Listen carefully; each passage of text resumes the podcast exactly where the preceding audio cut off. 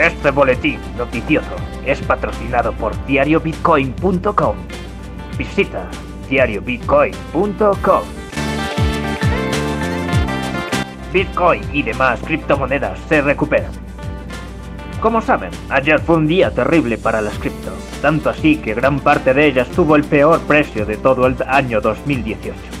Sin embargo, el mercado no continuó con la tendencia y hoy tanto Bitcoin como los demás criptomonedas están fortalecidas. Estáis escuchando WinRush, noticias financieras.